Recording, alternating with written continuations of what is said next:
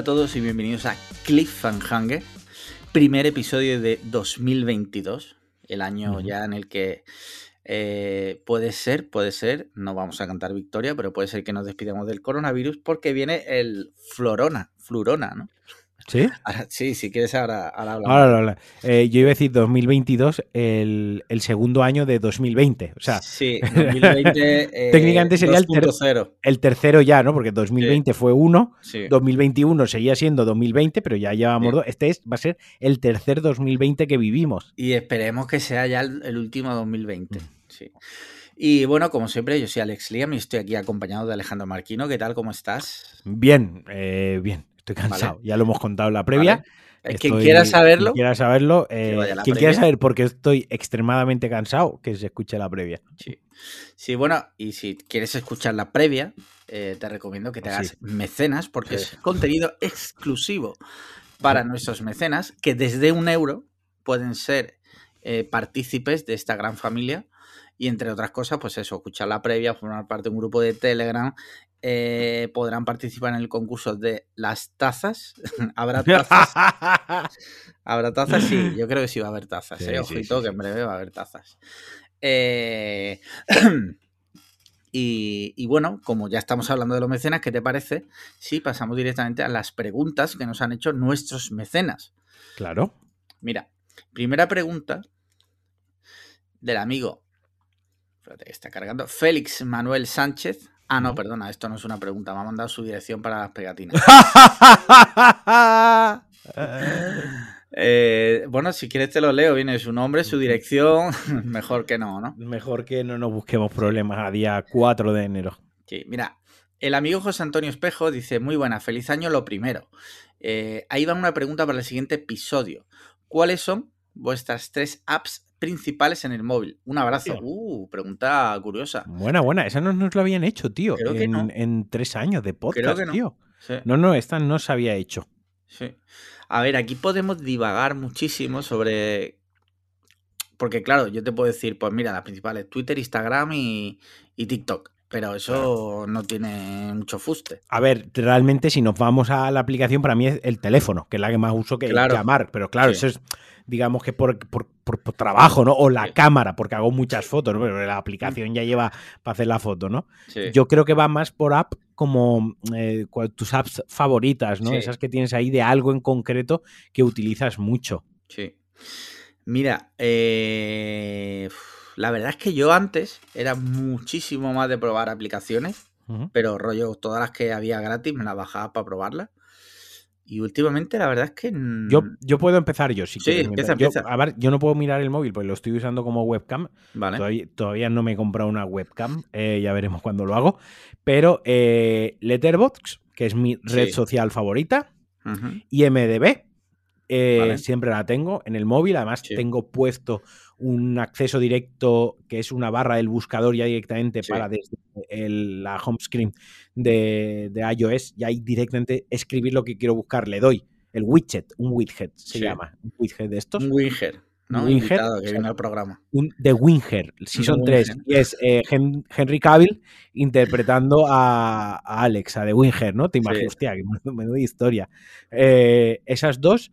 Y luego la tercera, eh, probablemente Pixelmator la utilizo mucho para editar fotos y tal. O sea, quiero decir, mm, me estoy intentando salir de Telegram, eh, me estoy intentando salir de WhatsApp, Twitter, que son obviamente apps que estoy todo el día utilizando, y estoy pensando en apps de, digamos, más de afición o, o que me gusten mucho, ¿no?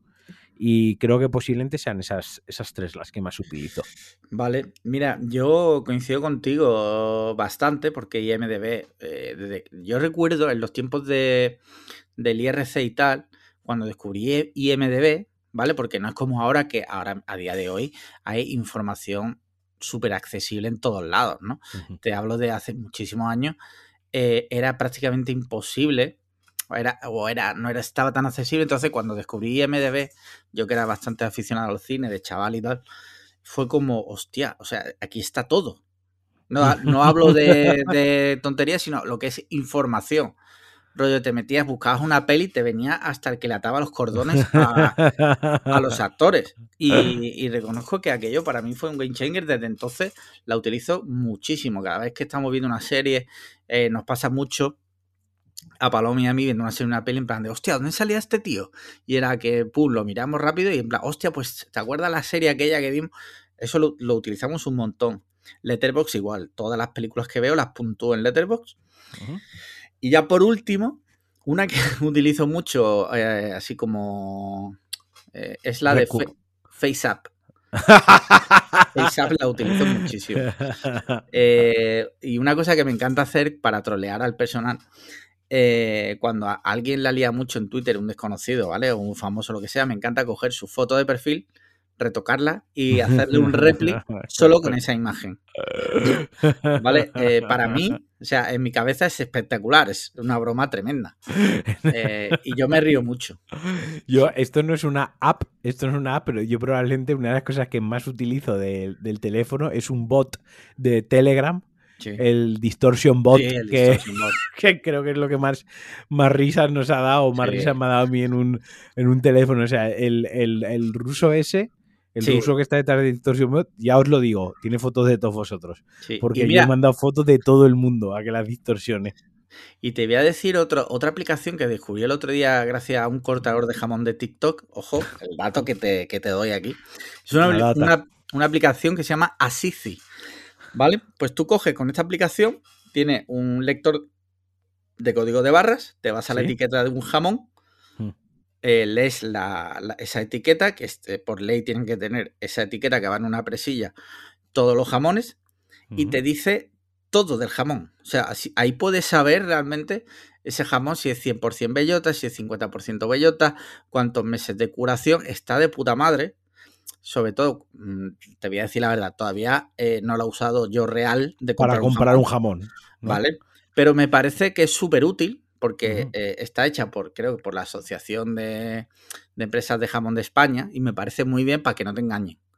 La verdad, se llama Asici. ¿Tú, ¿Tú cuando has comprado un jamón en casa, has pedido que te lo corten y te lo envasen o, lo, o lo has cortado tú? Lo he cortado, bueno, a ver, normalmente siempre lo he comprado para cortarlo yo, menos en dos ocasiones.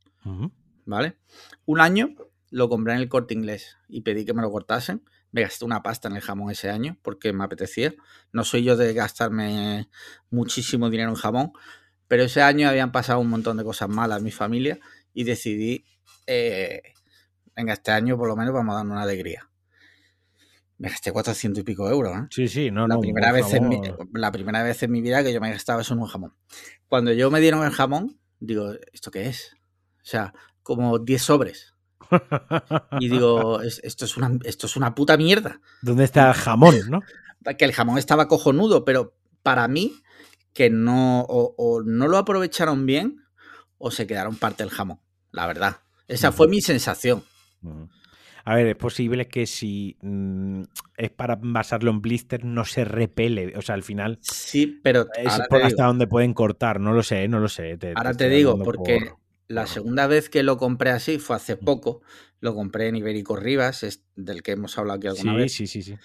Eh, me llegó y a diferencia de la otra vez, fue un jamón además que me costó como 140 euros pero me venían un cojón de sobres, tío. Me venían como tres veces los sobres que del corte inglés. Una pregunta, ¿el del corte inglés, viste el jamón antes de que lo cortasen? Sí, lo vi.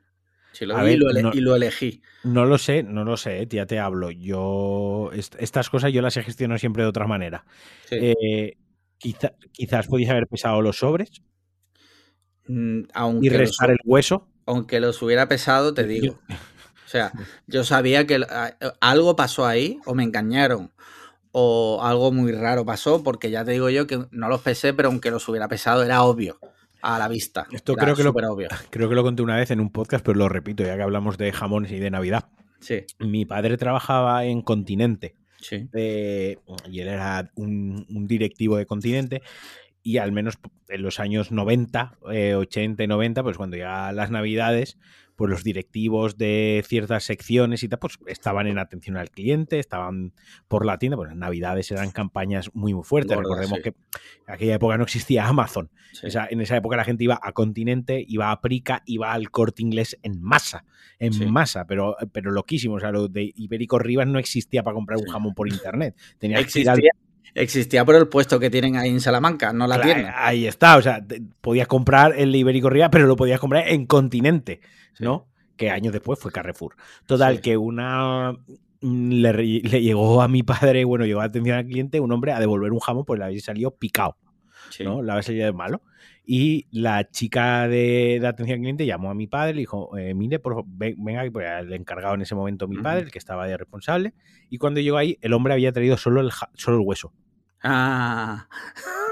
Y mi padre dijo, pero a ver, pero, pero caballero, eh, no, es que ha salido malo y quiero devolverlo. Y me dijo, vale, pero, pero si ha salido mal, ¿dónde está el jamón? No es que nos lo hemos ido comiendo, a ver si en algún momento salía bueno y nos lo quedábamos. Y claro, ese, momento es un túnel sin, sin salida. Entonces ahí mi padre lo que dijo es, bueno, no pasa nada, usted ha comprado el jamón al peso.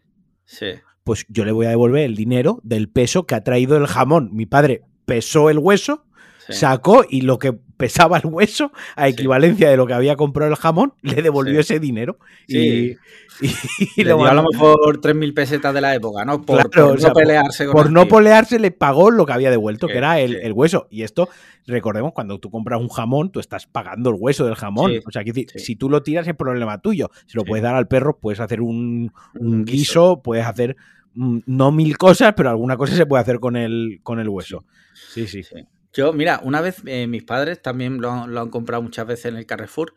Nunca han tenido problemas, menos un año, que salió, salió malo, pero lo devolvieron. O sea, fue lo típico, lo abres y ya ves que está malo, lo llevaron allí sin ningún problema, se lo cambiaron.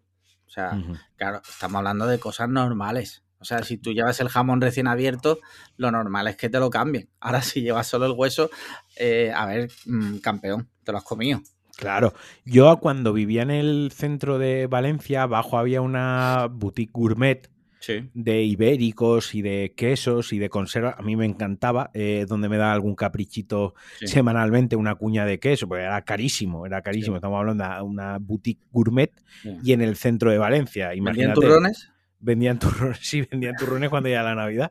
Eh, entonces tenían una cosa que es que ellos ponían un, jamonaco del carajo, lo y lo tenían allí puesto y te cortaban del jamón al corte y cuando ese se acababa ponían otro, que podía ser o más caro o más barato el kilo. Pero era como el siguiente que tenían ahí y me gustaba mucho eso de, bueno, pues hoy me llevo de este, me llevo pues 100, 200 gramos de este, ¿no? Pues más caro, más caro, otra semana eh, no está tan bueno, pues algo más asequible y me gustaba mucho ese sistema porque te lo cortaban delante, a mano tal, te lo iban envasando, te lo iban preparando y tal. A lo mejor yo estoy contando esto y alguien piensa, menudo tieso cateto que esto le flipa cuando esto en las tiendas no sé qué se hace mucho. Bueno, pues yo no he tenido la suerte de ir a muchas tiendas de estas y a mí me encantaba comprarme el jamón así te diría que incluso hoy día eso, y quizás hasta en Carrefour, o sea, a lo mejor no, no el mismo tipo de jamón, evidentemente, que seguramente allí estaría más seleccionado. Impresionante. Pero aquí, por ejemplo, al lado de casa hay una tienda de ultramarinos y también tiene, tiene como tres jamones. Tiene uno que es barato, de, de pata blanca, uno más medio y uno ya súper caro. Y nosotros también de vez en cuando, a lo mejor, cuando típico viernes, venga, esta noche nos quedamos en casa y compramos un poquito de jamón, compramos una cuña de queso y cenamos en casa así en plan guay. Quizás mis, mis caprichos gastronómicos donde menos me duele gastarme el dinero. Hay gente que es en vino, por ejemplo, hay gente que le encanta el vino. Eh, a mí es el queso. En el queso no me importa gastarme dinero de vez en cuando para darme el placer y en jamón. Hay veces que decimos, esta noche que cenamos, mm, queso y jamón. Y hacemos la cena un poquitín más especial de solo queso y jamón. Pero es que a mí el jamón eh, lo disfruto mucho y el queso también. Está muy bueno, la verdad. Sí, sí. Eh, una debilidad lo del jamón es una debilidad. Pues te recomiendo un día, si te apetece, si pasas por el Soho, hay un sitio que se llama Picnic Soho, que es una tienda de quesos. Compramos nosotros hace poco, pasamos por allí. Bueno, tienen una selección grandísima, ¿vale? Y te recomiendo un día, si, te apetece y que te quieras dar un capricho de ese estilo, te compro una cuñita, compramos nosotros uno que hacen de vez en cuando, que lo hacen ellos, que era un queso curado y le meten dentro una botella de vino. Hostia. Y, poquito a poco se lo va tragando. Y a mí no me gusta el vino, pero el sabor que le da el queso estaba rico, ¿no? Está increíble, sí, sí. Yo hice, hice la semana pasada la, conserva que me gusta hacer. Sí, lo he visto, que queso en aceite. Queso en aceite. Compré un aceite también, compré un aceite de estos de. De coche. Sí, correcto. Compré el aceite. el, el, 30W50 compré, De, de, Castor, ¿sabes? no, compré la típica botella de aceite de cristal, esta que, es, eh, que no deja pasar la luz, que, tiene pozo que vale 20 pavos el, litro. La botella, compré uno de esos y me dio mi suegra un buen queso de, de oveja y preparé tres tarros.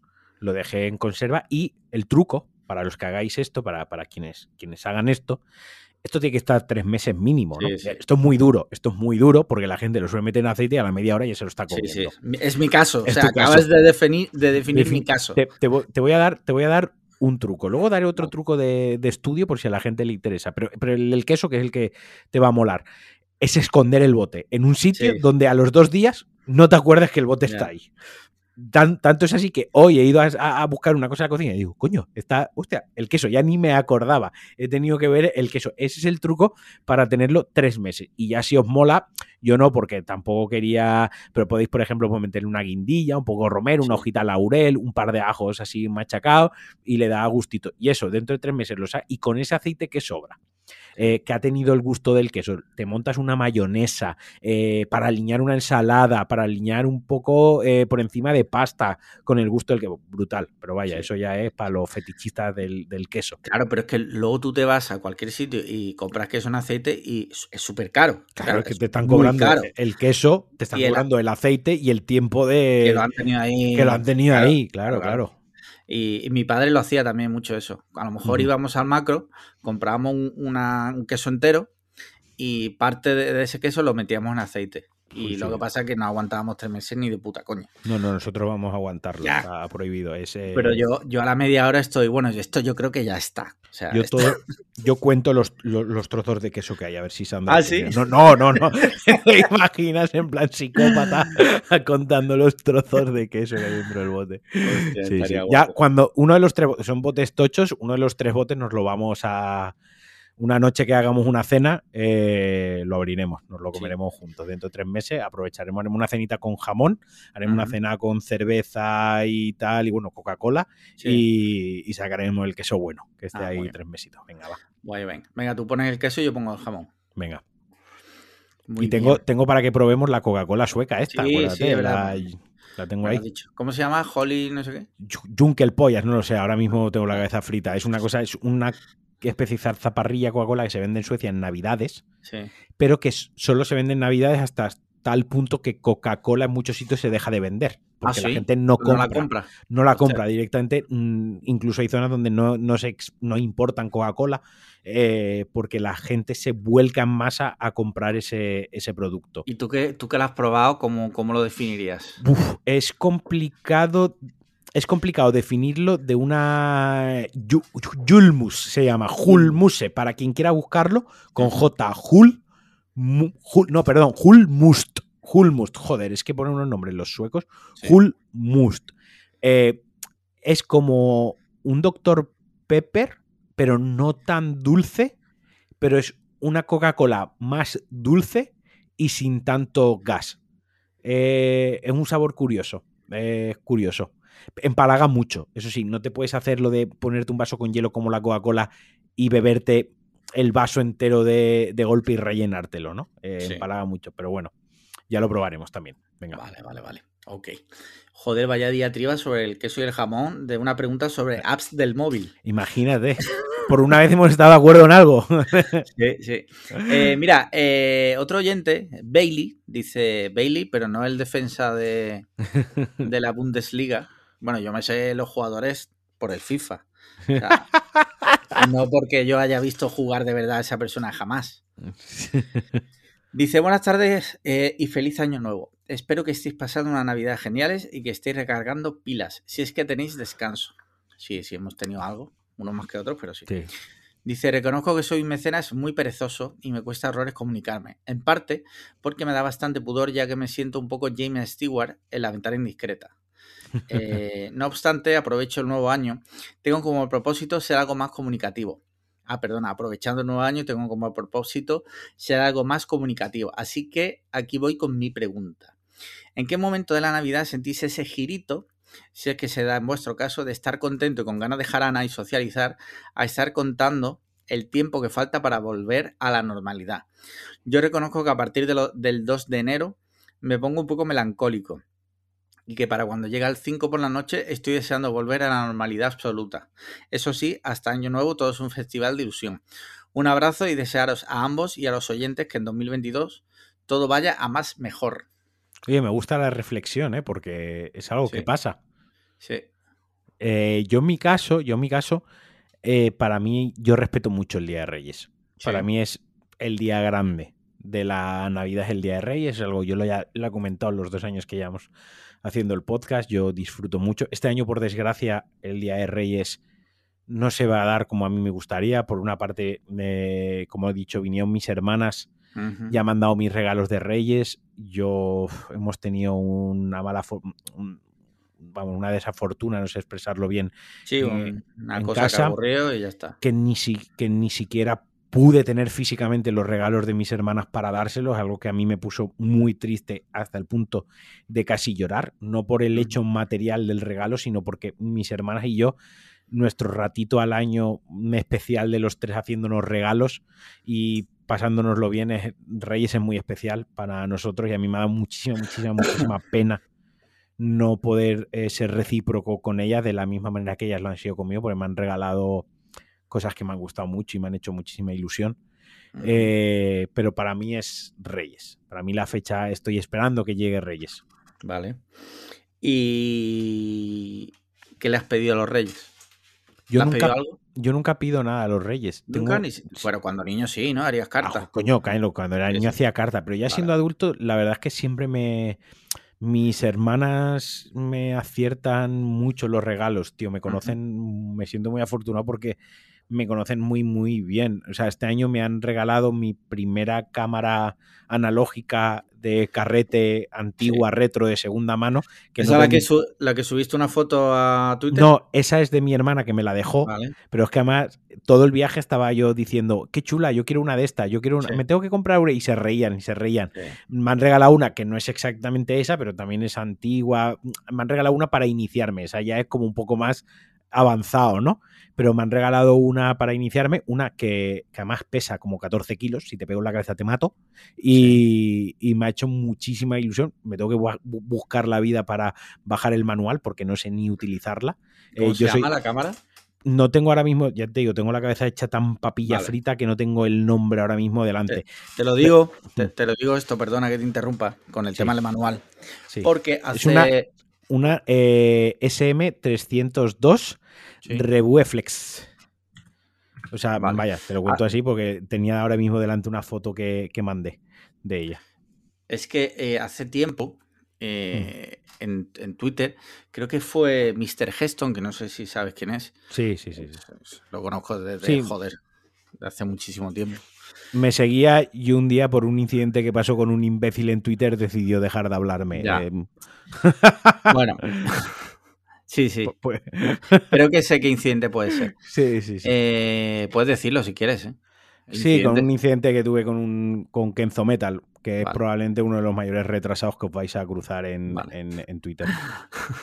El caso es que él es. Un, saludo. Un saludo. Eh, seguramente se lo hará llegar a alguien.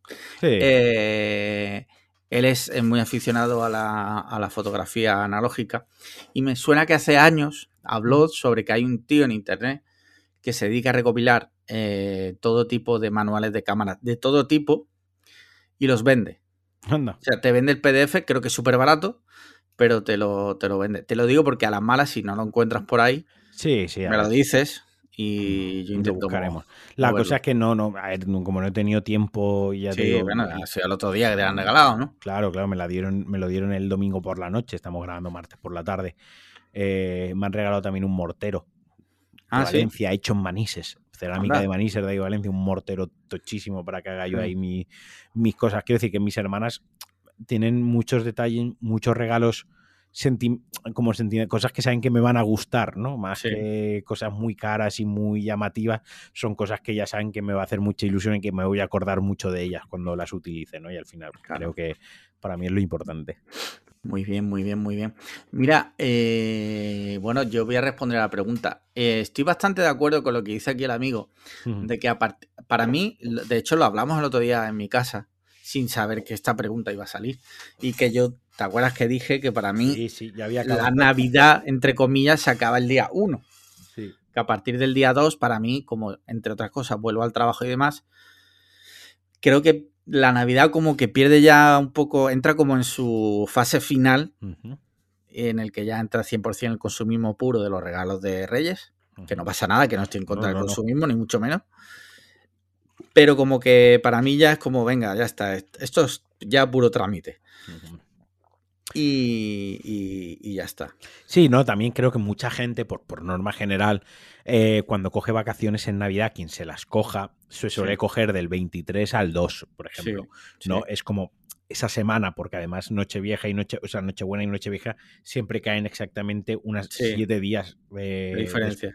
De, diferencia que en el mismo día, ¿no? Entonces, lo habitual es que quien tiene la fortuna de tener vacaciones en Navidades suele ser pues algo rollo del 20 al, al 3, del 23 al 2, algo así que coincide, pero ya cuando llega Reyes ya estás trabajando, ya Reyes es un día festivo un poco ahí echado entre medios, ¿no? Entre, medias. Este año cae jueves, fíjate. Habrá quien haga, que habrá quien se haya guardado días y, haya, y hará puente, y quien no, pues el viernes probablemente ya es el primer día cero productivo laboral del año, porque va a ser cero productivo ese día. Pues sí.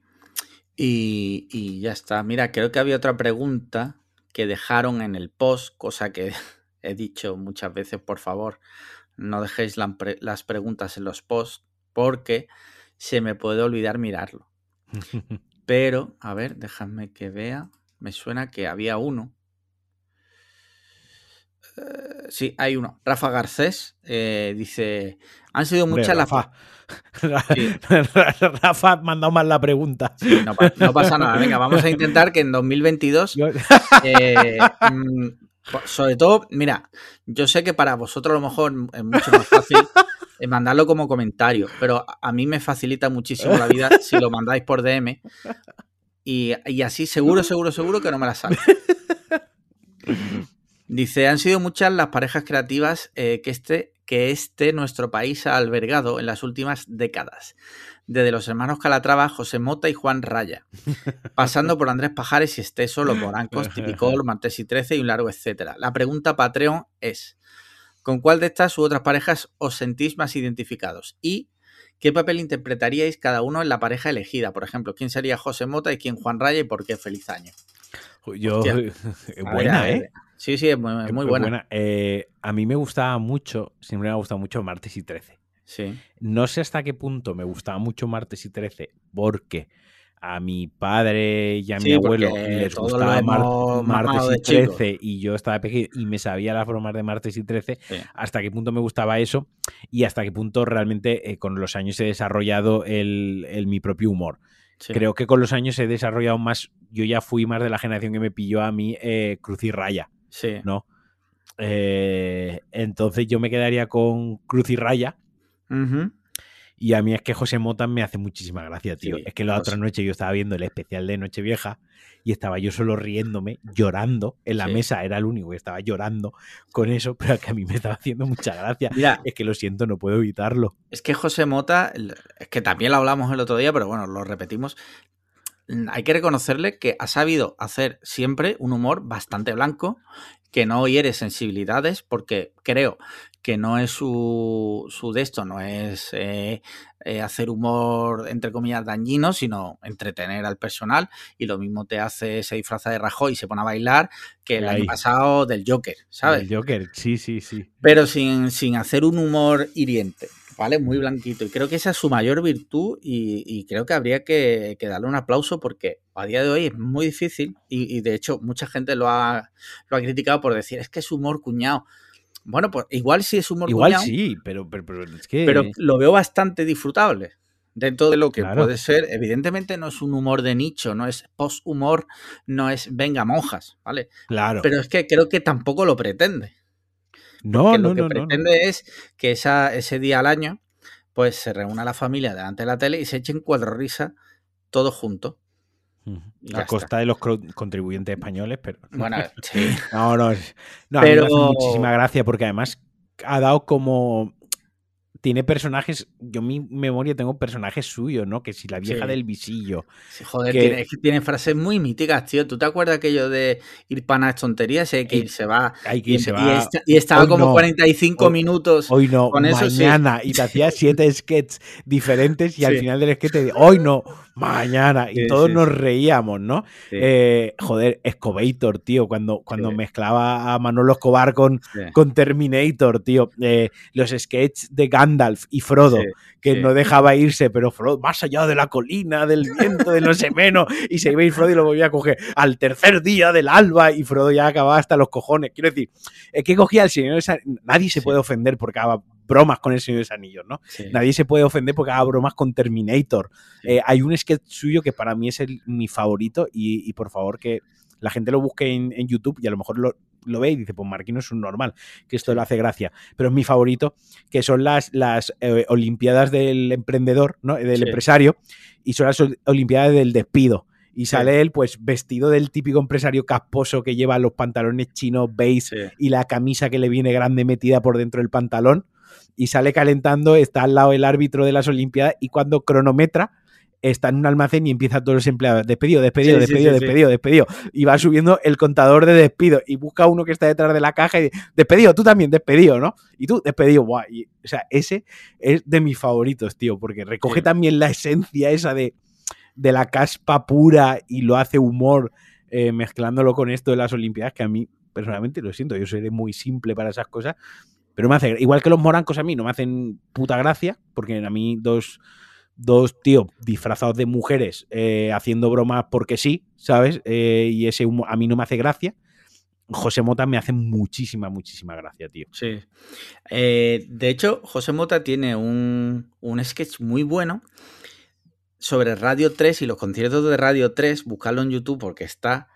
O sea, consiguió concentrar lo que son los conciertos de Radio 3 en un sketch de coña y tiene mucha gracia. Eh, a mí los morancos, sin que, o sea, no soy fan de los morancos, creo que tiene su, nicho también. Quizás yo que soy andaluz mm, lo puedo entender más. Yo entiendo que gente de fuera de Andalucía le cueste más pillar el humor de los, de, los morancos.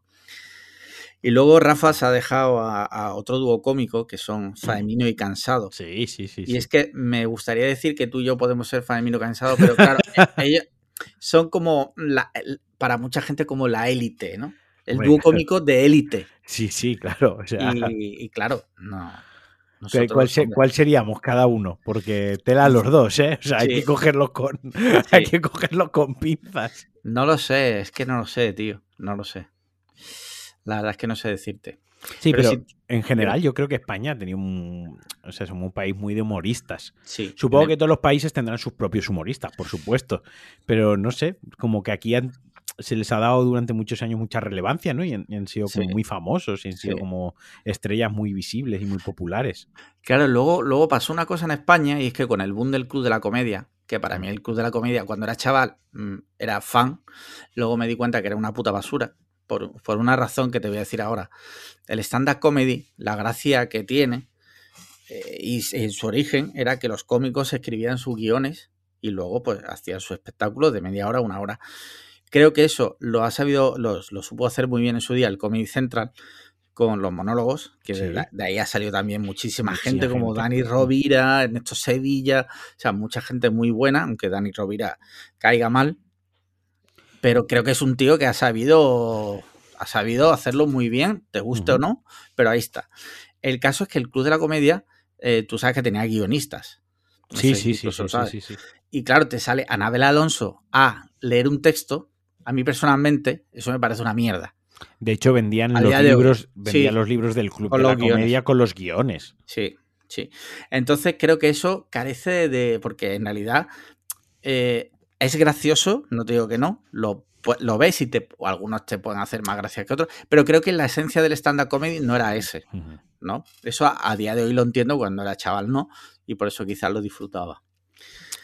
Eh, entonces, claro, lo que hablábamos en España, hemos tenido muy buenos humoristas, luego llegó el stand-up comedy y explosionó también brutalmente, ya empezó que sí, lo, de las chocitas del oro también, pero sí es verdad que en España hemos tenido muy buenos cómicos, también cómicos muy malos. O sea, no, sé si, no, sé si, tú te acuerdas del Club del Chiste en sí, Antena sí, Sí, sí, sí. Te haya salido gente como Leo Harlem. Sí, no, no. Eh, ¿Y cómo se llama? El, el Tony Mog o algo así. Oh, sí, sí, pero ese, ese, ha salido del Paramount Comedy, tío. Es que... Pero ese tío, eh, no sé, igual es oyente, vete a saber.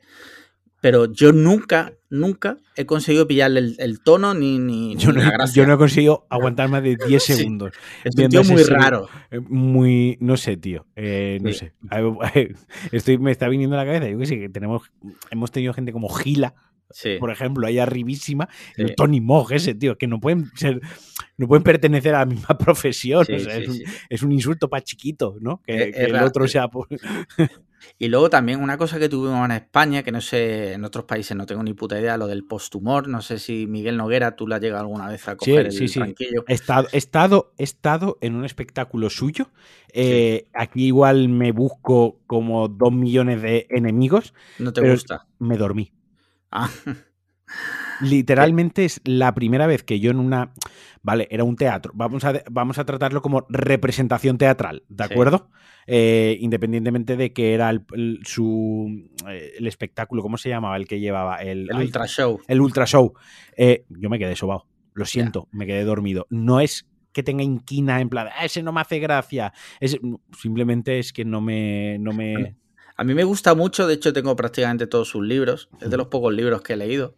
Como tú bien sabes, yo no leo libros, por, pero por actitud, o sea, sí, sí. Es, un, way, of, way, of, life. Sí, es una característica de mi personalidad que he elegido, no leer libros. Sí. Eh, pero tengo casi todos sus libros. tuve la suerte de verlo en directo una vez con Pedro Ample en Madrid, muy al principio la verdad es que a mí me hace muchísima gracia. Reconozco que no es un humor para todo el mundo porque muchas veces eh, la verdad es que las cosas son tan sumamente absurdas sí, sí. que puede, o sea, tiene tantos pliegues que llega un momento que a lo mejor ya... Yo, yo he dicho, o sea, yo he dicho, me quedé sobado. Sí, te quedaste sobado. No he dicho, al principio, a, mí me gustó mucho es cómo él empieza de una idea. Sí. Y de esta idea, ha sido un poco lo del jamón, un poco de las apps y el jamón, ¿vale? No nos estamos comparando con Miguel Noguera, todo el respeto a Miguel Noguera y a sus fans. Pero así un poco lo de la app con el jamón, que él empieza con una idea y empieza a. Su cerebro funciona en otra frecuencia al nuestro y acaba en otro sitio. Yo cuando vi el espectáculo, al principio me enganchó mucho en el espectáculo porque me gustaba mucho cómo iba evolucionando todo lo que estaba su cerebro, pero cuando ya empezó a cantar, creo que en un momento se puso a medio cantar, recitar. y tal, y eran las 11 de la noche, me había bebido cuatro cervezas antes de entrar, en una sala muy pequeñita. Los ojos empezaron a cerrarse. Hice, hice y, y, cuando me di cuenta me dieron así en el brazo como diciendo ya, ya hemos acabado, ¿sabes? Eh, ya te digo, a lo mejor me pilla otro día de mejor humor sin la cerveza y sin que fuese las 11 de la noche y tal, y, pero ya te digo, no es como otra gente que, otros humoristas que les tengo inquina, que digo, joder, es que no tiene puta gracia, ¿no? Este, como por este ejemplo... Dani Rovira, por ejemplo, eh, que es gracioso, yo sé que es gracioso, pero yo no lo soporto. O Tony Mog, este que estábamos diciendo, o Leo Harlem, por ejemplo, que estábamos también comentando, eh, eh, como este, ¿cómo se llama? Ignatius. ¿No te gusta Ignatius? A veces me hace gracia. Hostia. Hay cosas que me hace gracia, pero me parece un gilipollas. o sea, me, parece un gilipollas que con la excusa del, del humor, el tío es un mezquino y todo lo excusa en el humor. Y es como, no, tú tienes serios problemas y tú eres un elemento de muchísimo cuidado y te estás aprovechando del humor para, para ciertas cosas. Mira, escúchame, eh, no voy a ser, porque no, no, tengo por qué serlo, defensor de Ignatius Farray. Sí te puedo decir que lo he visto muchísimas veces en directo. Eh, recientemente creo ha sacado un libro hablando de que, de que tiene problemas mentales. No lo he leído, te, hablo de oídas.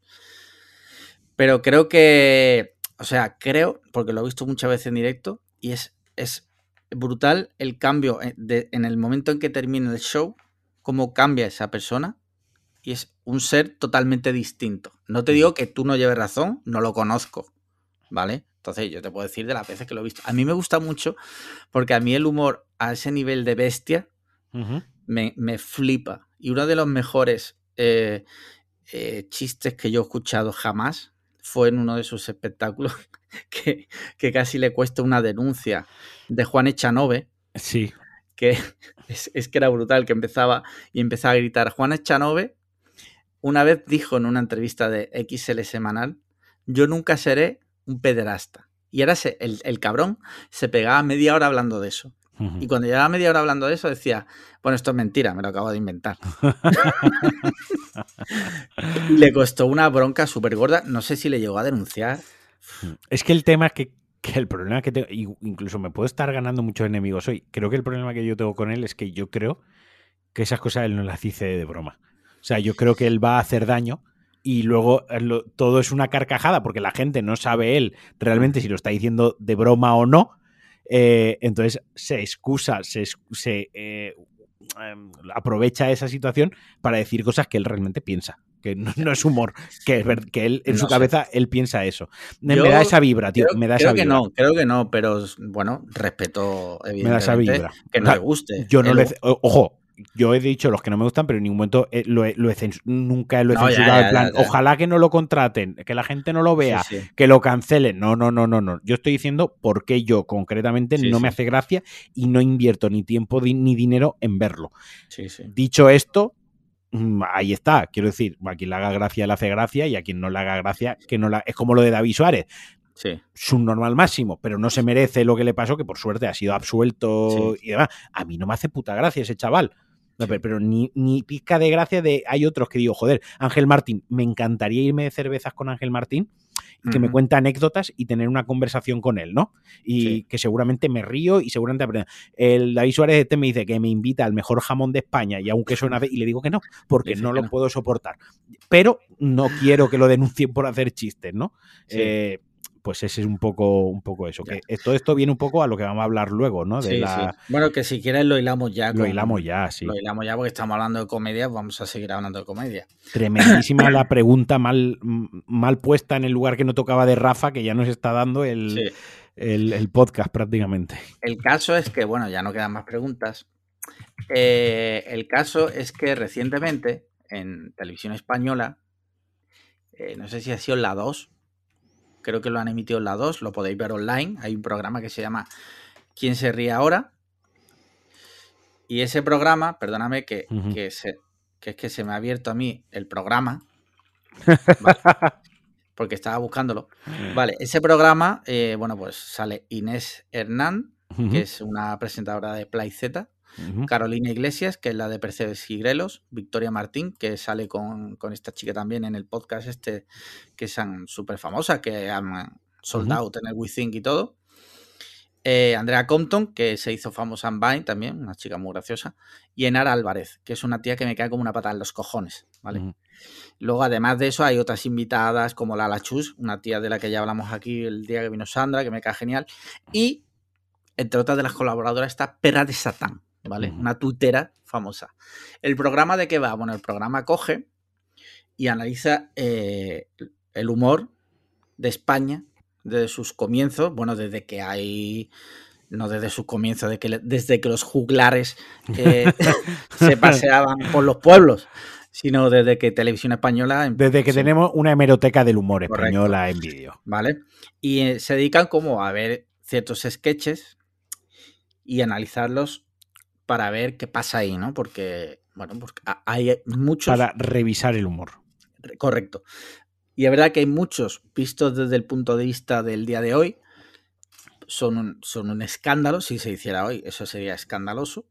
Y ellas se dedican a, analizar. A deconstruirlo. Sí, bueno, y, hablan largo y tendido sobre el tema, ¿vale? Una de esas personas, eh, como ya he dicho, era perra de Satán. Lo primero, un disclaimer, hoy, hoy, hoy, me la suda todo. Play Z. Sí. Se debería pegar fuego. podemos continuar. Bueno, yo es que nunca he visto PlayZ más allá de los, de los clips esos que se hacen virales, donde gente muy joven, eh, con todo el derecho del mundo, porque son ciudadanos, más.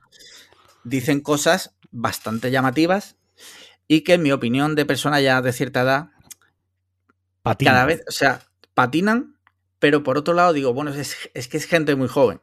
Y, no, estoy siendo condescendiente, porque no, no, quiero decir que como son gente muy joven son idiotas, sino son gente muy joven que en su mayoría no han tenido eh, la misma experiencia vitales que he podido tener yo a día de hoy, que tengo 38 años.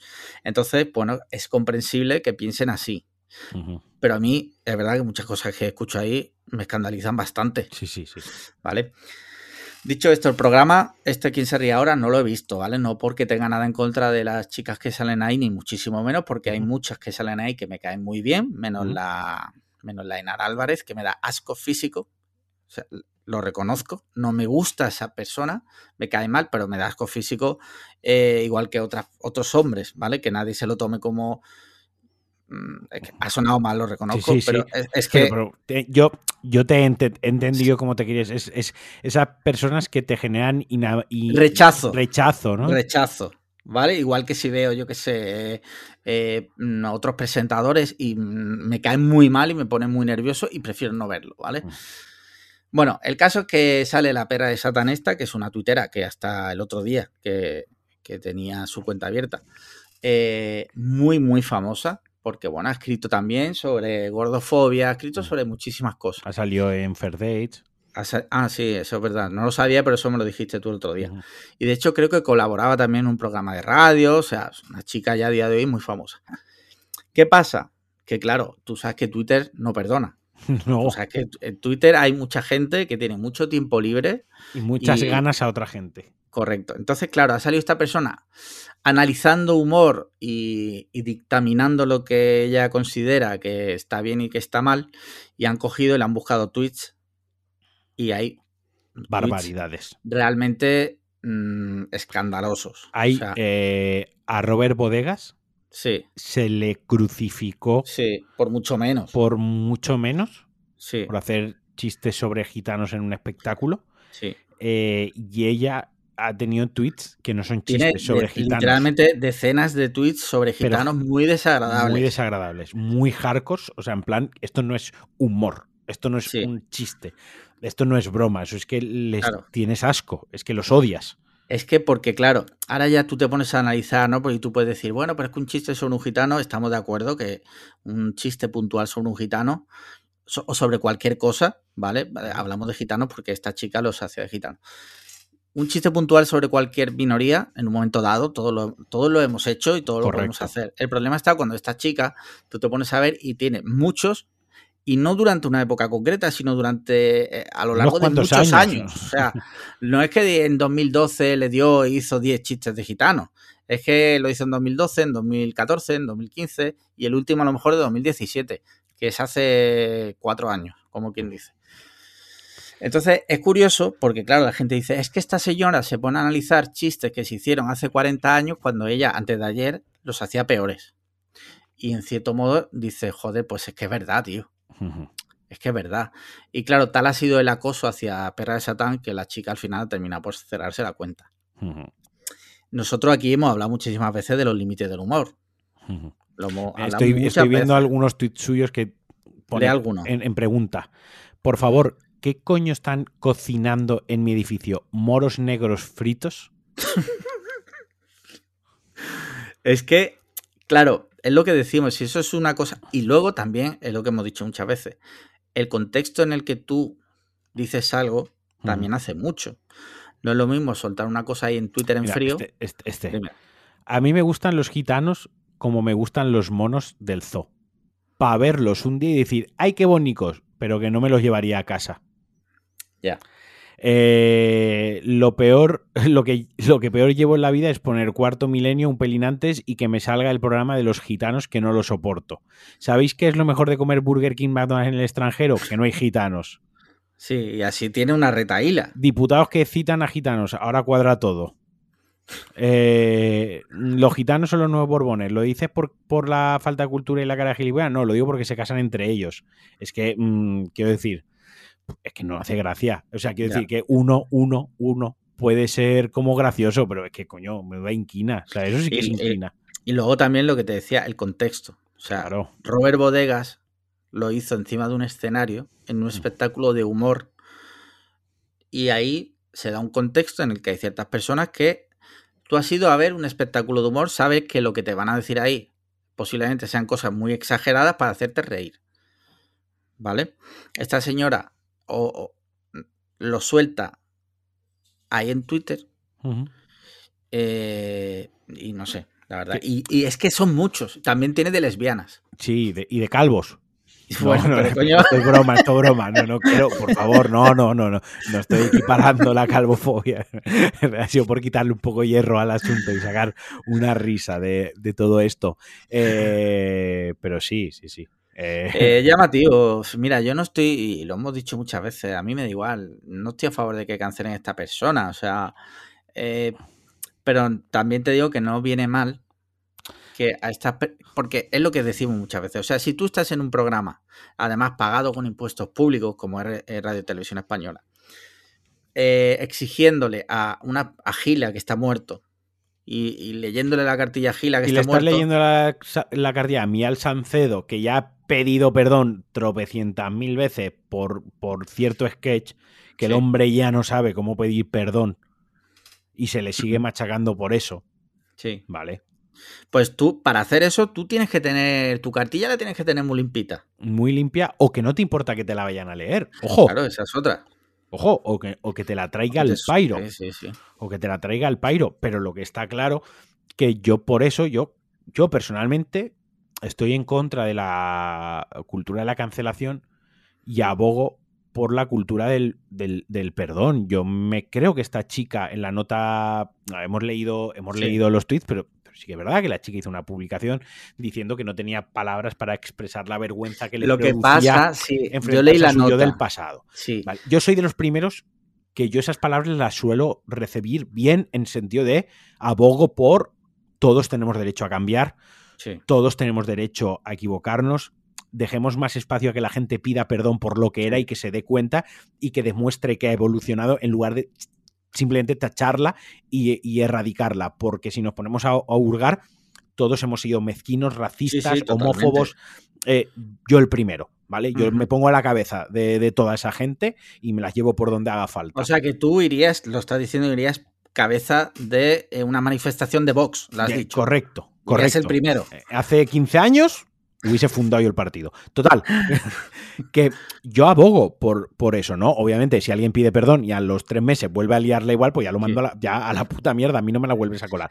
El problema de lo peligroso de esto es que cuando tú coges a leer la cartilla a la gente y, con cierto tono, en cierto contexto y tal, te puede explotar en la cara te puede explotar la cara. Obviamente hay que, ah, lo hablábamos el otro día en persona, pues Harvey Weinstein, ese no es que hay que cancelarlo, ese hay que mandarlo al gulag tiene que ir a la cárcel porque ha cometido delitos y violaciones. Ese, ese, Guantánamo y que no salga de ahí, obviamente.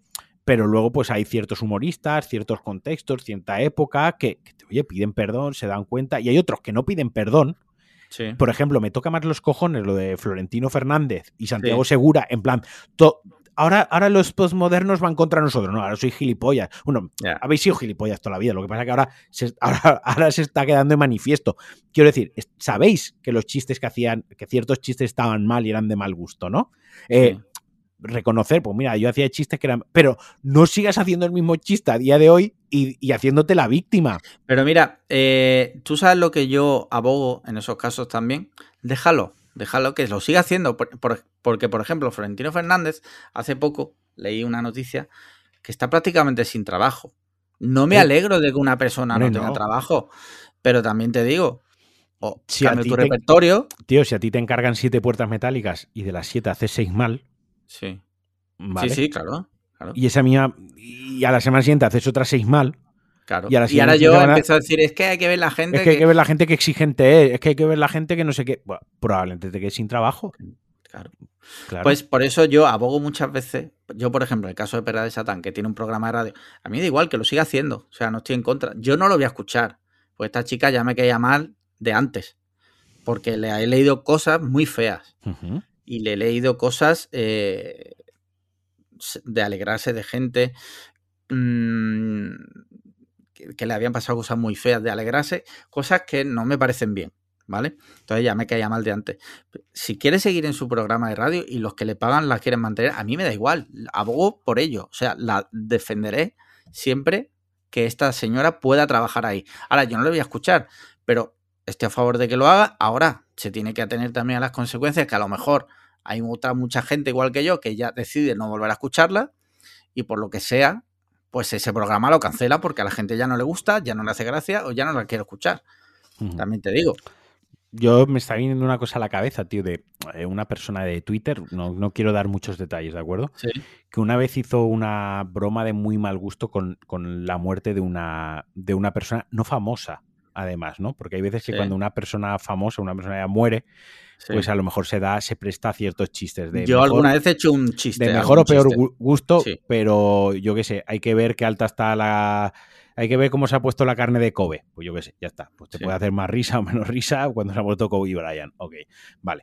Pero cuando es una pero cuando es una persona como tú de, trabajador, un, anónimo, un anónimo que se ha matado currando y tú manifiestas en Twitter alegrándote de, esa muerte, ¿no? Porque era un trabajador que representaba cierta cosa del Estado español y tú odias al Estado español y me alegro que esa persona se haya muerto, ¿no?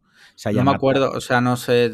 Yo no quiero dar más. Luego, luego, me lo dices por Luego te lo digo por privado porque. porque y, y años después esa, esa misma persona falleció. Eh, y la gente se deshacía en elogios, ¿no? ah, bueno, ya, vale, vale, vale. Vale, y era como. Yo, pese a que sentía pena, sí. no, podía dejar de olvidar años atrás cuando esa persona se había alegrado de la muerte de otra persona. Me, mm. Es una cosa que siempre me ha costado mucho gestionar. Eh, y, interiorizarlo y, ya te digo, es una cosa que a veces no me he sentido bien conmigo mismo, decir quizás mm, esto lo estoy gestionando mal o, no estoy siendo buen, buen ser humano, eh, que es algo que a mí me preocupa bastante y tal y siempre he tenido la espinita de no haber sabido gestionar eso, pero yo soy una persona que recuerda mucho esas cosas, ¿no? Eh, por eso mismo, porque yo que sé, hay que dejar espacio para el perdón, hay que dejar espacio, hay que ser comedido ciertas veces cuando hablo, porque no sabes cuándo se te puede girar la tortilla, no sabes cuándo puedes estar en esa situación y, hay cosas de las que no te puedes alegrar, ¿sabes? Entonces, pues no sé, eh, lo de perra de satán de esta chica, si ha decidido cerrársela. A ver, yo no quiero que esta chica sufra acoso a día de hoy. Tampoco me parece bien que vaya una torba de energúmenos ahora a decirle puta, zorra, gorda, que eres una racista de mierda, ojalá te mueras, que te quedes sin trabajo, que no sé qué. No, quiero decir, ella seguramente lo habrá pasado, me creo que lo haya pasado mal, el apuro, no sé si por moral o por la papeleta que tenía encima. Eh, se ha cerrado la cuenta de Twitter. Yo lo que sí vi, perdona que te corte. Sí, sí es que su perdón era un perdón con como con con reservas. Con reservas porque eh, ella alegaba que ella había sufrido mucho acoso y es como, a ver, a ver, a ver, no me justifiques, o sea, si mm. has hecho una cosa mal, ya está, lo reconoces, oye, me he equivocado, pero no me digas que tú sufriste bullying de chaval, porque eso no justifica todo. O sea, porque todos, todos, hemos sufrido de una forma u otra, hemos sufrido lo que sea, todos hemos sufrido. Es como yo conozco gente que a lo mejor se ha criado sin padres y son unas maravillosas personas, personas excelentes. Y podrían excusarse en, ¿no? Yo es que he tenido una infancia dura y mira lo que me ha pasado y cada vez que sea una mezquina y una mala persona, excusarse con eso. Y no lo hacen. Es decir, que todos hemos tenido nuestros traumas y todos en mayor o menor medida hemos tenido nuestras mierdas. ¿De acuerdo? Y, hasta cierto punto se pueden entender y se pueden empatizar, pero tampoco es una excusa. Tampoco es una carta blanca, ¿sabes? Un salvoconducto. No, es que a mí em, se han metido mucho conmigo, he sufrido mucho por ser gorda. Pues ahora yo me meto con los gitanos o con los moros o me meto con las lesbianas. Oh, no, perdona, oye, mm, siendo mucho que hayas tenido que sufrir eh, mm, acoso por, por tu condición física, ¿no? O sea, menudo gilipollas y qué mal lo debes haber pasado, pero que eso tampoco sea una frustración que tú te desahogas contra otra y gente. Lo pagas con, otra gente, Seamos sensatos y seamos coherentes, ¿no? Y que yo, yo creo también que si tú pides perdón, aunque yo no creo siempre en el perdón, o sea, no creo que siempre que alguien pide perdón haya que perdonarlo, pero ese es otro tema. No digo que este sea el caso, sino hablo de otras ocasiones. Eh, yo creo que si pides perdón, como ella supuestamente ha perdido perdón, creo que debería hacerlo sin condiciones. Oye, me he equivocado. Y si lo sientes, decirlo. Oye, joder, pues es verdad, la verdad es que estas cosas que dije, pues estaban bastante fuera de lugar porque por contexto en aquella época yo tal, pero bueno, pido disculpas, la verdad, me pasé tres pueblos.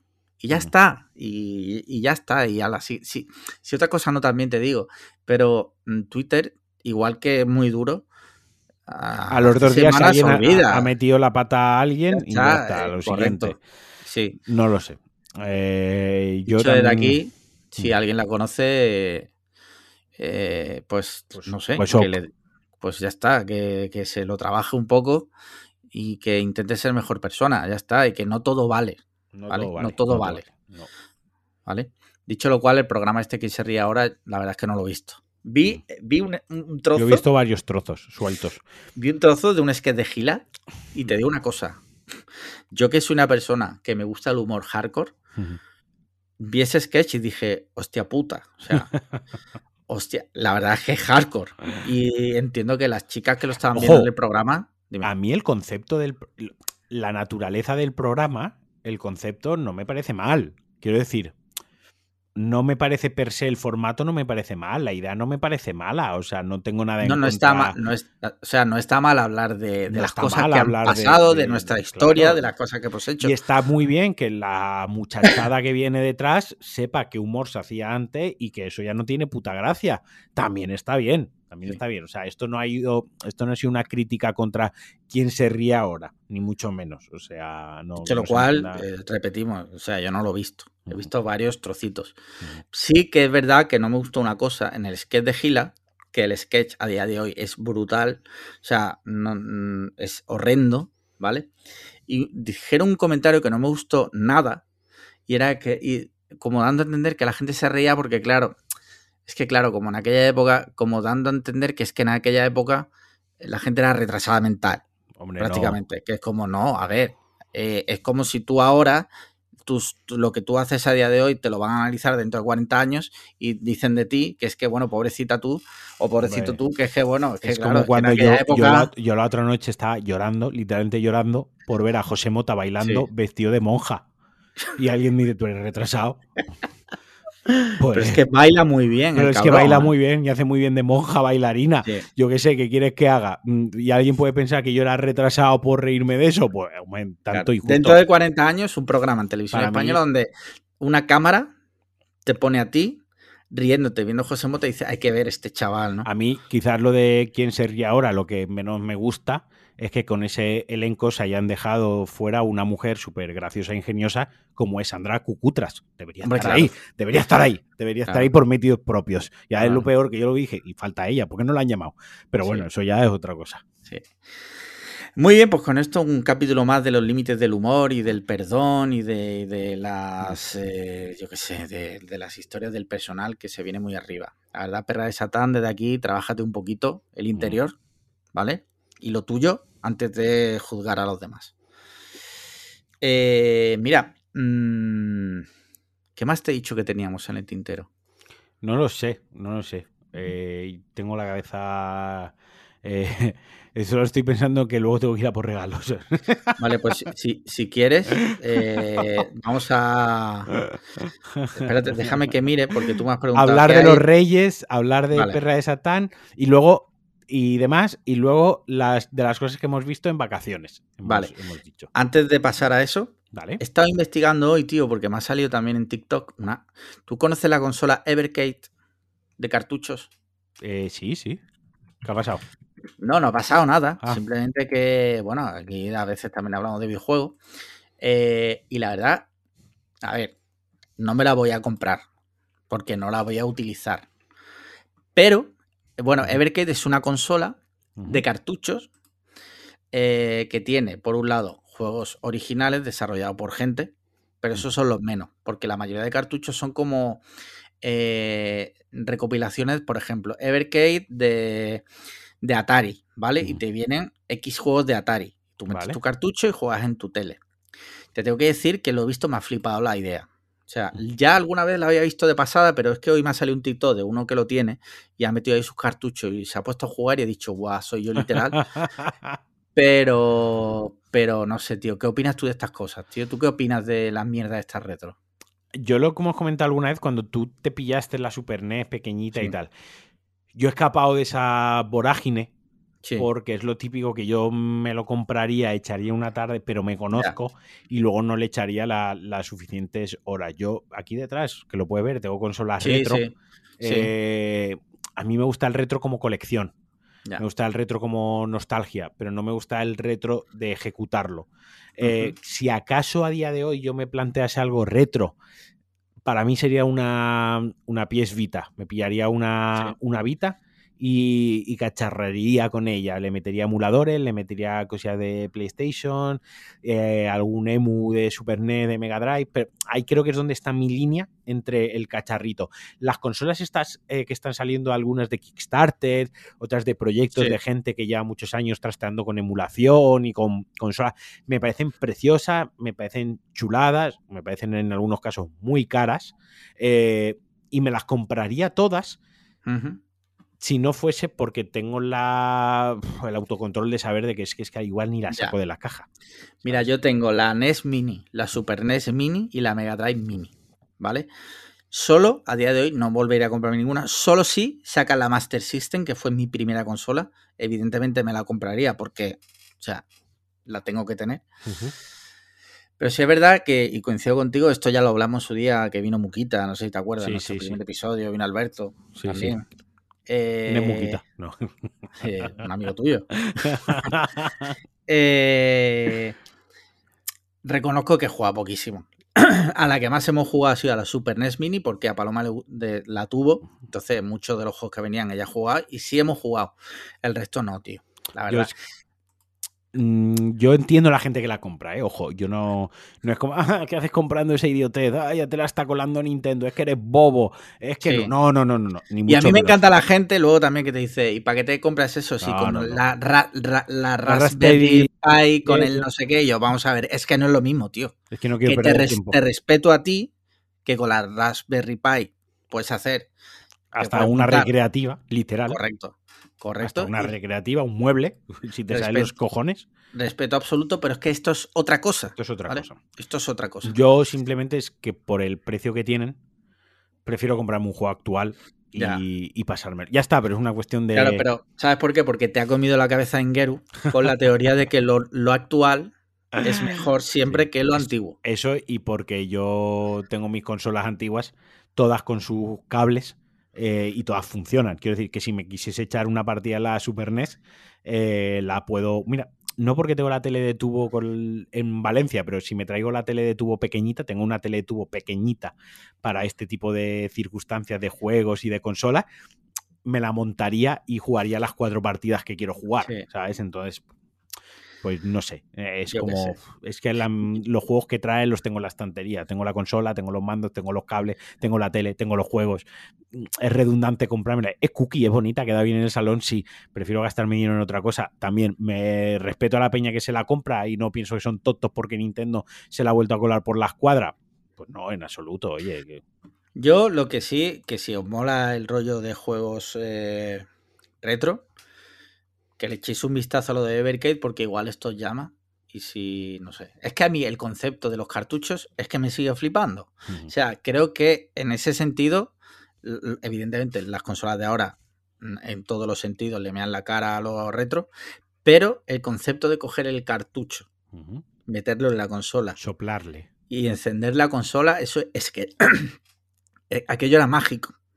Cuando tú llegabas del videoclub con el juego alquilado y además decías, tengo 24 horas para pasarme el juego. Es que es, es, otro rollo, no lo entenderías.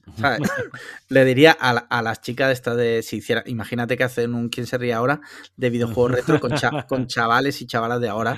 Saldría yo y le diría, es otro rollo, no lo entenderías. Porque es que, tío, yo recuerdo alquilar el, yo qué sé, tío, el de, la familia Adams. Y decir, en 24 horas me lo tengo que pasar por cojones. Ahí venga, ahí venga, ahí. Es que era otro rollo. Yo, el juego que más veces creo que alquilé pequeño fue el Killer Instinct. Sí. Hasta el punto de que un día 5 de enero me puse muy pesado que lo quería volver a alquilar, lo volví a alquilar, lo volví a alquilar. Mi padre que no, que no, que no. Me lo alquilaron por pesado. ¿Y sabes lo que me trajeron los Reyes Magos? El juego. El putísimo juego.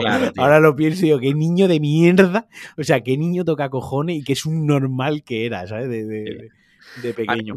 Mi hermano era, yo creo que era un poco rollo tú en eso. Y, y me acuerdo un año que nosotros teníamos Canal Plus y yo siempre que venía a la revista del Canal Plus me la analizaba de arriba abajo para ver las pelis que estrenaban. Y me acuerdo un año que estrenan Este chico es un demonio 2, ¿vale? Que la habíamos visto ya 80 veces igual alquilada en el videoclub porque mi hermano le flipaba y a mí también. Y la alquilaba 80 Y recuerdo un día que dice mi hermano, mamá, vamos a alquilar. Y yo, vamos a ver. Digo, vamos a calmarnos que la estrenan mañana en Canal Plus, ¿vale? es dinero tirado. Y mi hermano, vamos a alquilarla, vamos. Al final hubo que ir a alquilar la puta película de este chico es un demonio 2 24 horas antes de que la estrenasen en Canal Plus. Me ha venido una cosa a la cabeza, no tiene nada que ver con, esta cosa, pero es un enfado, una cosa que yo me enfadé mucho con mi padre, que es que mi, mi, mi, padre, pues bueno, en la época que la. Una época, pues bueno, él tenía como un CD Project. Al día de hoy se llamaría CD Project. Sí. Con una bodega de vino, ¿no? ¿Ah, eh, sí? sí, sí, No, no, mis padres les, les, les gusta, les gustaba el vino y tienen muchísimo bagaje cultural de, vino, tanto que hicieron pues algunos negocios aparte de la logística con temas de bodegas, de vino, tenían buenas relaciones y tal. En una de estas, fuera como fuere, eh, la cuestión es que le dieron a elegir un regalo que era un DVD, o sea, un reproductor de DVD en mi casa no había DVD todavía, era cuando los VHS. Un reproductor de DVD o una PlayStation 2. Que la PlayStation 2 también era reproductor de DVD. Tenía lector de DVD, correcto. Pues mi padre eligió el, reproductor de DVD. Pero tío, ¿pero por qué? que era como, si es que los DVD se pueden ver también en la puta consola. Sí, sí, sí, sí. O sea, si es que lo puedes ver en los dos lados. Mm, más allá de eso, además, el DVD que eligió mi padre el, DVD ya de película para estrenar el reproductor, que también le, regalaban uno entre una selección de unos cuantos, fue Tom Raider de Angelina Jolie. O sea, O sea, la decepción máxima. Yo cuando llegó mi padre a casa con eso, fue de, las cosas mm, que tengo ahí más, más metidas eh, dentro como inquina, ¿no? Como, como mal, como mal. De, de, la misma manera que mi padre un día llegó que se había comprado el, lo que llamaban el parchís, el decodificador este que se le ponía para la Canal Plus, desbloquear todos los putos, todas las taquillas. Mi padre llegó, ahí estuvo bien. Llegó con el decodificador este que había comprado en el bar del polígono aún al que lo hacía el hijo del sí, al, hacker, al de, hacker la de, la época. Y de ahí se había ido, esta fue buena, ahí estuvo bien, y había comprado un VHS grabador. Ajá, vale.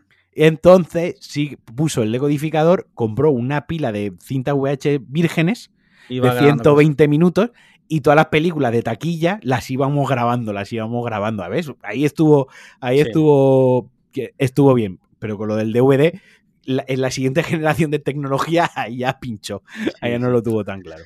Mira, no sé si esta historia la he contado yo alguna vez. Cuando yo hice la comunión, me regalaron 40.000 pesetas entre todo lo que recaudé de la comunión.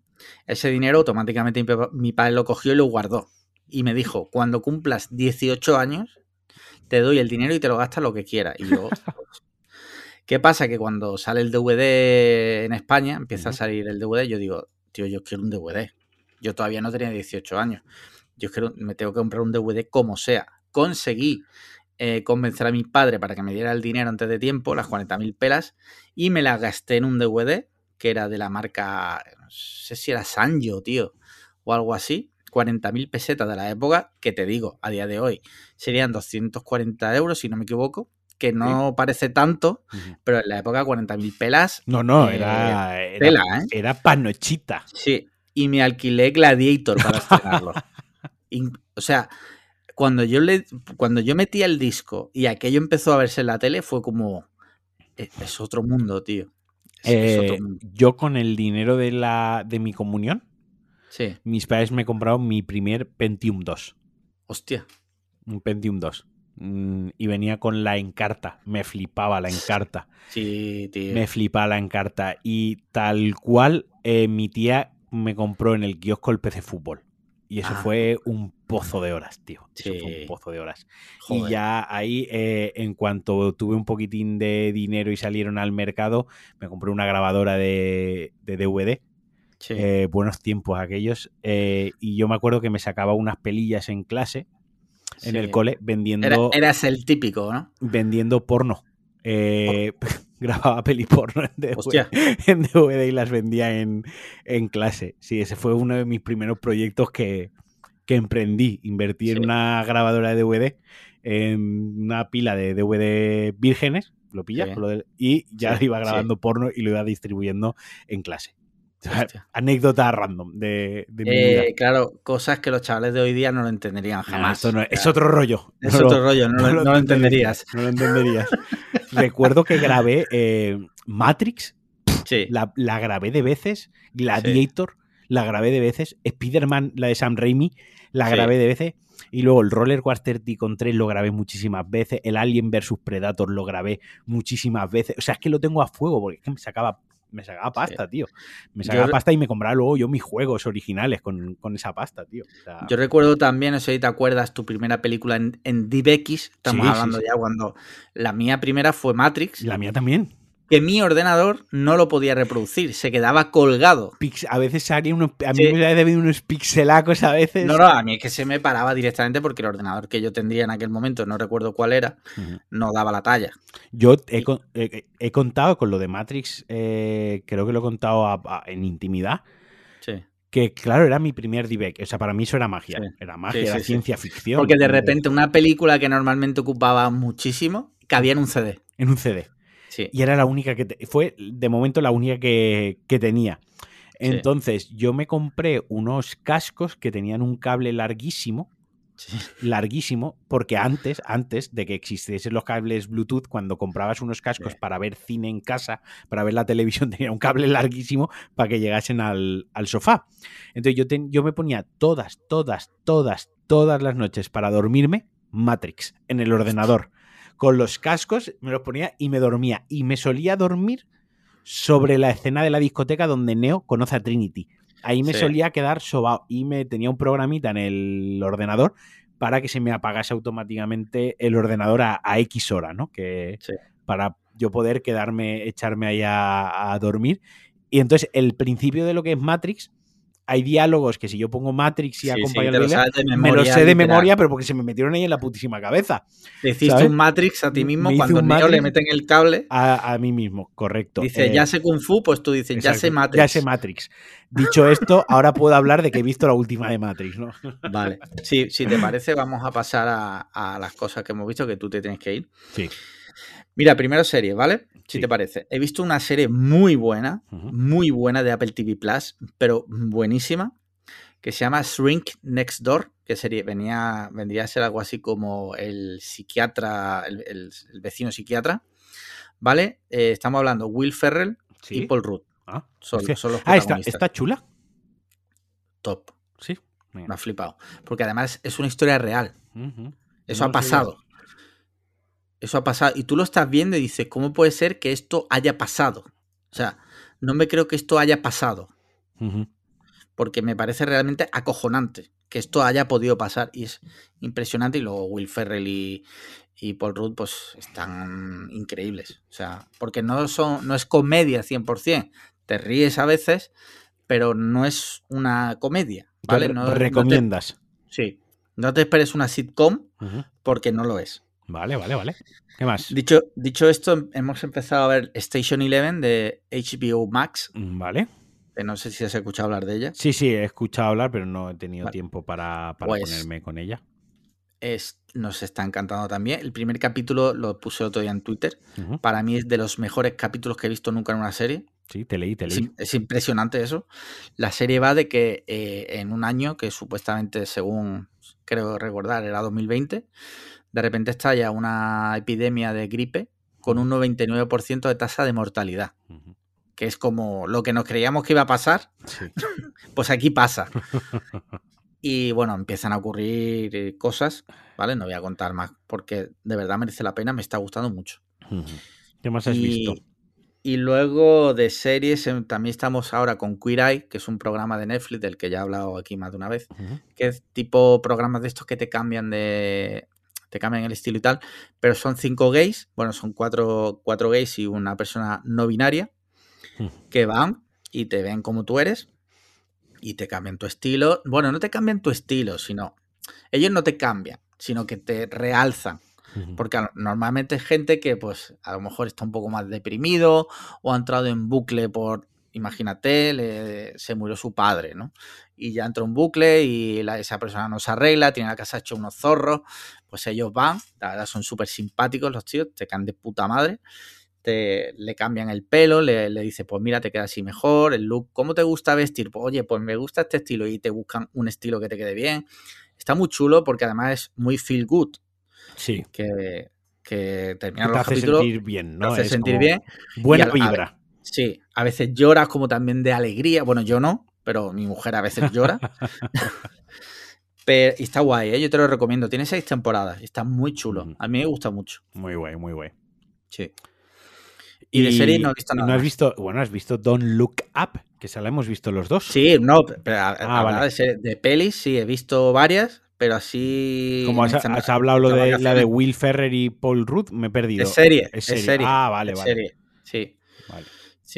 Sí. Eh, sí, he visto Don't Look Up, la de Leonardo DiCaprio, Jennifer Lawrence, eh, dirigida por Adam McKay y tal. La, han pegado hostias por los lados, pero a mí me ha encantado la película. A mí me ha gustado mucho, tío. O sea, a mí me ha gustado mucho. Yo he, leído cosas de que era pues, que tenía que si aspiraciones a ser como sketch del Saturday, Saturday Night Live, tal, esto, lo otro.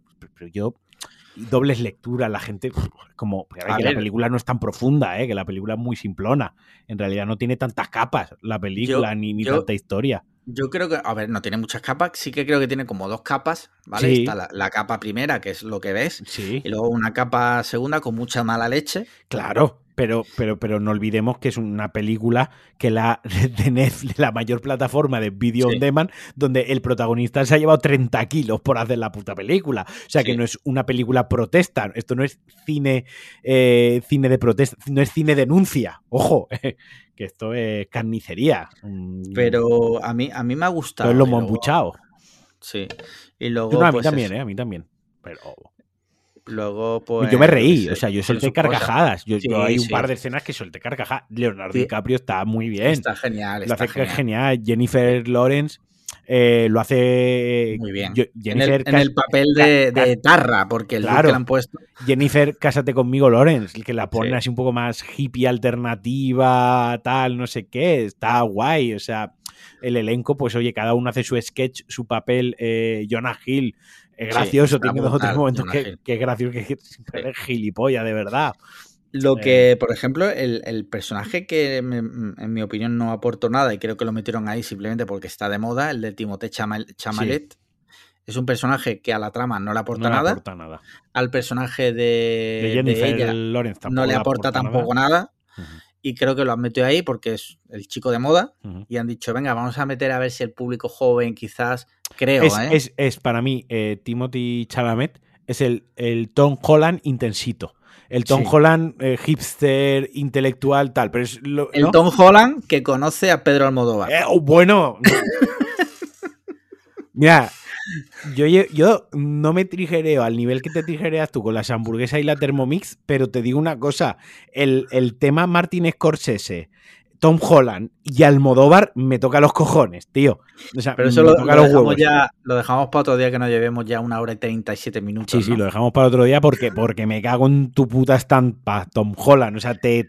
Bueno, en fin, sí. Vaya columpiada del amigo.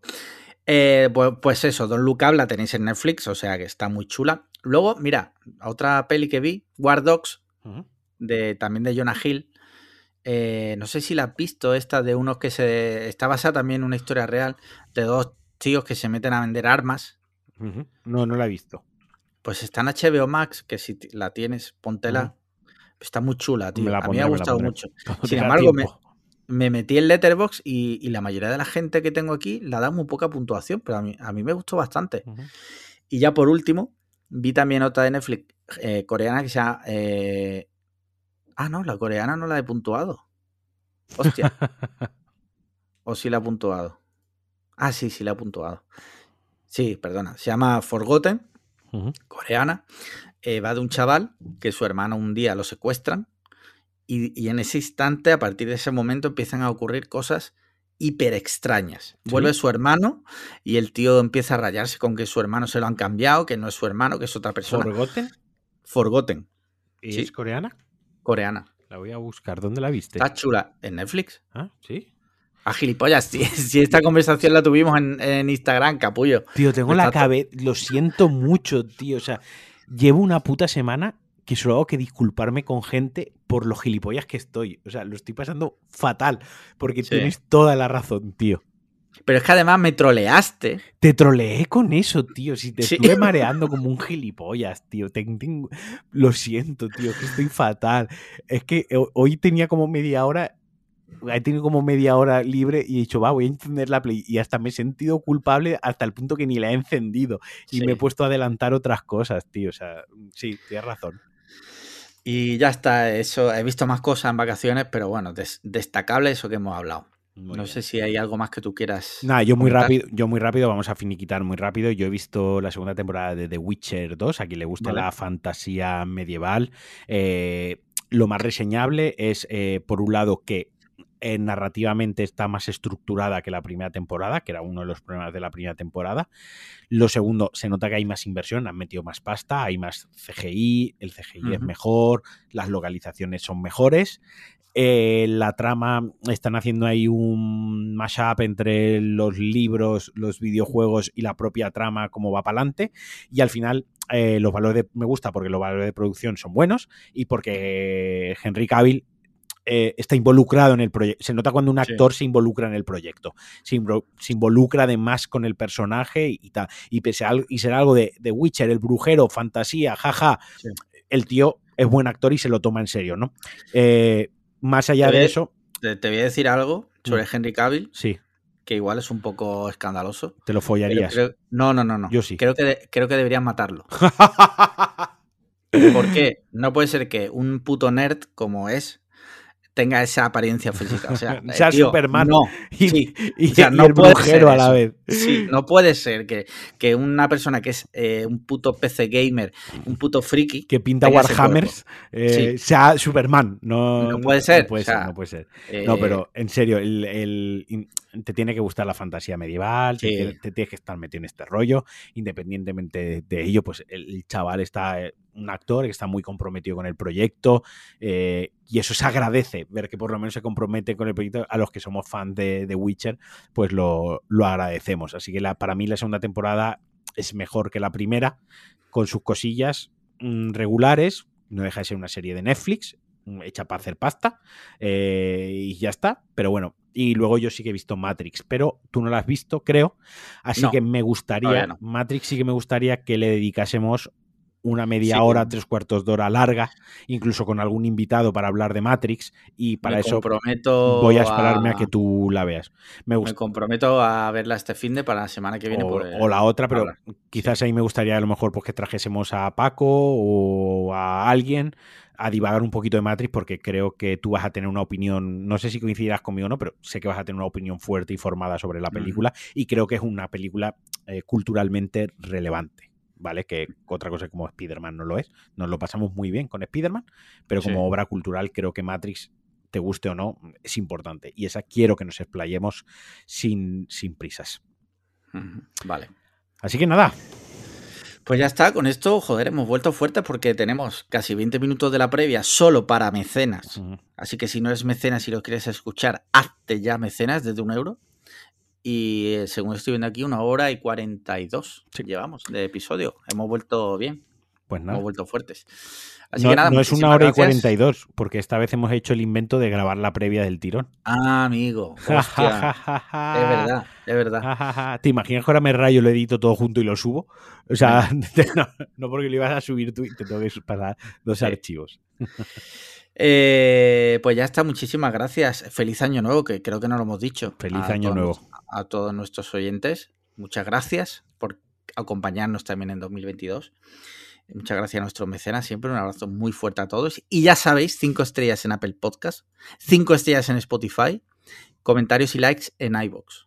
Y ya no se me ocurren más cosas. Venga, un abrazote. Un abrazote, chao. bye. Ya está.